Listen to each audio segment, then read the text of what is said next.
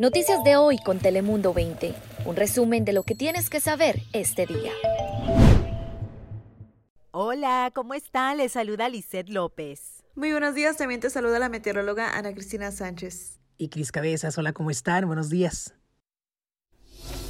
Un proyecto de ley que crearía un camino a la ciudadanía para trabajadores esenciales indocumentados en Estados Unidos le está dando esperanzas a muchos. Y es que Alex Padilla, nuevo senador de California, anunció su primer proyecto de ley que sería la gran esperanza para miles de millones de latinos es bien importante porque pues si nosotros no limpiamos los edificios donde hay otros trabajadores esenciales que también tienen que estar ahí en sus lugares de trabajo haciendo su labor, Ah, pues ¿quién les va a limpiar? ¿Quién les va a desinfectar? Ah, tienen que tener trabajadores esenciales como nosotros.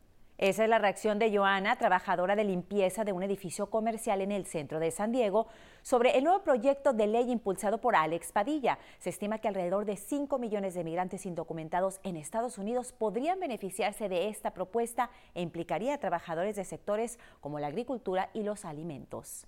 Puedan tener una prueba negativa de COVID y entonces puedan cruzar las 25 personas que hayan sido seleccionadas y avisadas con anticipación. Es decir, el resto no tiene, no hay nada que hacer eh, en el chaparral.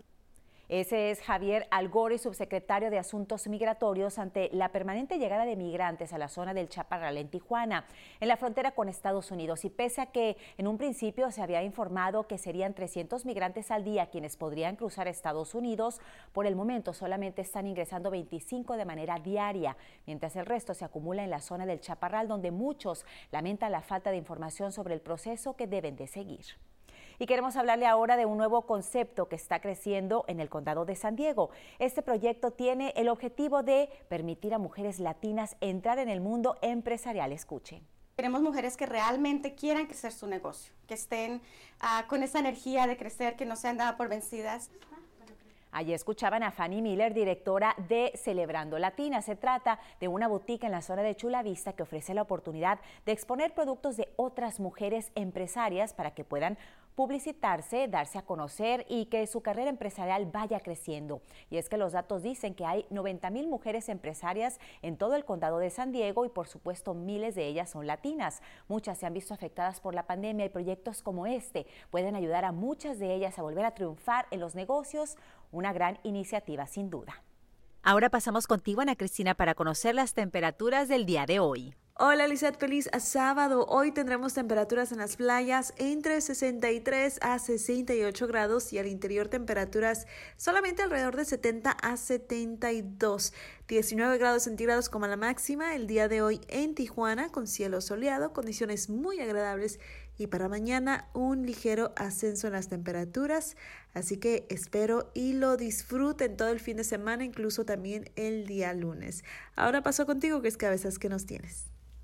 Así es, efectivamente, ¿cómo están? Continuamos con más información lamentable. Escuchen esto, autoridades investigan un tiroteo ocurrido el jueves por la noche en el centro de San Diego. Los hechos sucedieron alrededor de las 7 de la noche entre las calles Third y la calle G, la calle Tercera. El departamento de policía afirma que un sospechoso amenazó con un cuchillo a un oficial quien tras pedirle que tirara precisamente la arma blanca, acabó disparándole. El sonido del balazo alertó a muchas personas que estaban cenando en las terrazas del área de Gaslamp en el centro de la ciudad, una zona muy turística. La policía dice que el oficial se sintió amenazado y por ese motivo disparó. El hombre fue llevado al hospital donde tuvo que ser intervenido quirúrgicamente y ahora se está recuperando, pero la investigación sigue en marcha. Y continuamos con más noticias. Ahora vámonos al este del condado, porque allá en Santee es donde el alguacil del condado de San Diego busca a un hombre posiblemente vinculado con un incendio de maleza. Las llamas comenzaron cerca de las 11.30 de la mañana del viernes, propagándose rápidamente y la apresurada acción de los bomberos afortunadamente evitó que este siniestro en Santee causara daños mayores.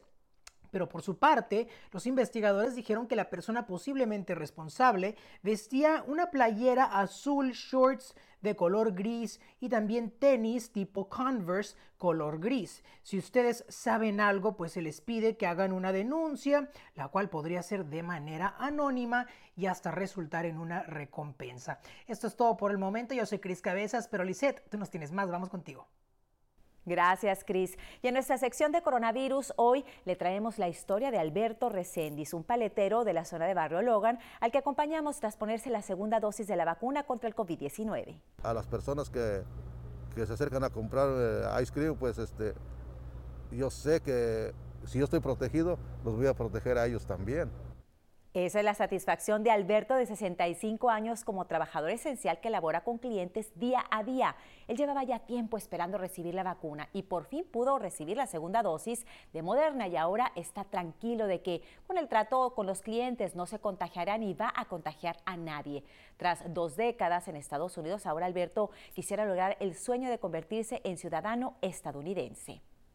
Y noticia importante para residentes de San Diego porque la superestación de vacuna Petco Park volverá a cerrar a partir de este sábado debido a la escasez nacional de vacunas Moderna COVID-19. Las citas de segundas dosis serán reprogramadas automáticamente, pero se recomienda a las personas afectadas por los retrasos que busquen un correo electrónico con detalles sobre la nueva fecha de su cita. Esta es la tercera vez que este centro de vacunación cierra sus puertas. Y en California cada vez más personas son elegibles para recibir la vacuna contra el coronavirus. Ahora también podrán hacerlo personas con problemas de salud y con discapacidades, pero esta elegibilidad requiere pruebas y los funcionarios estatales y locales pues aún tienen que establecer qué documentos se necesitarán o una forma sencilla de separar los documentos falsos de los reales. En los sitios de vacunación el personal se ha encontrado habitualmente con personas que utilizan documentos falsificados para intentar vacunarse. Y terminamos con una mala noticia para nuestra región porque el Museo de Aviación Flying Leatherneck anunció que cesará sus operaciones y está ubicado en Miramar y ha operado por la Fundación sin ánimo de lucro Flying Leatherneck. Este cierre se hará efectivo el 28 de marzo y según el comunicado, pues esta decisión fue tomada por el Cuerpo de Infantería de Marina y se debe a razones económicas por la reducción del presupuesto. Una verdadera lástima. Este museo alberga 40 aviones y más de 30 mil artefactos y se calcula que cerca de 35 mil personas lo visitan anualmente. Hay que apoyar nuestros museos locales cuando se pueda. Gracias por acompañarnos en una nueva edición de Noticias de hoy. Ya lo saben, todas las noticias resumidas en pocos minutos. Yo soy Lizel López. Nos vemos en la próxima. Noticias de hoy con Telemundo 20. Suscríbete. Ponemos información a tu alcance todos los días.